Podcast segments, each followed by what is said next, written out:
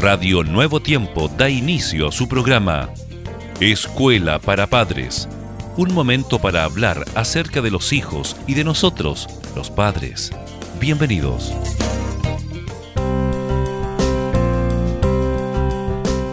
Aquí en un nuevo programa de Escuela para Padres, junto a ustedes, queridos amigos, queridos padres. Atención, hoy vamos a hablar del colesterol en los menores. ¿Qué te parece, Germán? Está bien el título ese, ¿verdad? colesterol en los menores. Bueno, es una realidad, Jessica. Qué gusto poder saludarte, Jessica, estar junto a ti. Como también saludar a toda nuestra audiencia en el lugar donde están en este momento. Gracias, porque cada día, ¿verdad? Nos acogen, nos reciben y bueno, con todo gusto participar de estos grandes temas. Bueno, es cierto, colesterol en los menores viene del consumo de comidas que contienen altos niveles de grasas saturadas, lo sabemos. Pero comiendo una dieta buena que consiste en menos comidas eh, grasosas como pueden ser las frutas, las verduras, ayuda a aminorar los riesgos de niveles del colesterol alto.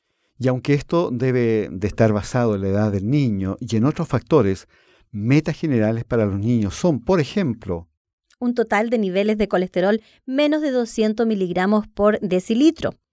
LDL, que es el colesterol malo, menos de 130 miligramos por decilitro. Y HDL, colesterol bueno, mayor que 35 miligramos por decilitro.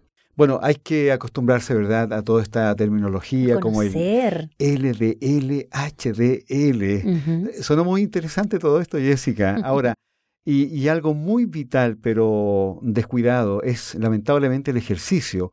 Un tema es la actividad física que los niños por naturaleza poseen y realizan constantemente y otra muy distinta es una rutina constante de ejercicios. Sí, el ejercicio debe ser parte no solo de los niños, sino que de toda la familia. Totalmente de acuerdo. Y debemos tener muy claro que no basta con las clases escolares de educación física y de salud que los chicos tengan en el colegio, sino que, como te decía, una rutina familiar de ejercicios. Exactamente. Bueno, y esto también ayuda bastante porque el ejercicio no solo reduce el peso excesivo, también ayuda a aumentar los niveles del HDL, que es el colesterol bueno que tú estabas mencionando, Jessica. Además de proteger Germán contra los ataques del corazón y derrames cerebrales, mientras que los niveles del LDL, que es el colesterol malo, están asociados con un aumento en el riesgo de estas enfermedades. Por lo tanto, mis queridos amigos, amigas, educación física o ejercicio constante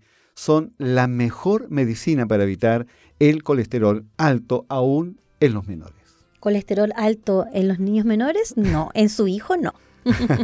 Así es. Muy bien, queridos amigos, gracias por haber estado junto a nosotros. Ya nos vamos a reencontrar en un próximo Escuela para Padres aquí en Radio Nuevo Tiempo. La voz de la esperanza.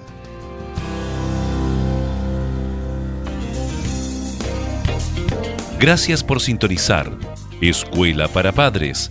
Recuerda que Dios se interesa por tu familia y que pondrá a tu disposición toda la sabiduría necesaria para descubrir el camino apropiado que te permita transformar la teoría en una exitosa realidad. Escríbenos a escuela para padres nuevotiempo.cl. Radio Nuevo Tiempo, la voz de la esperanza, sembrando esperanza.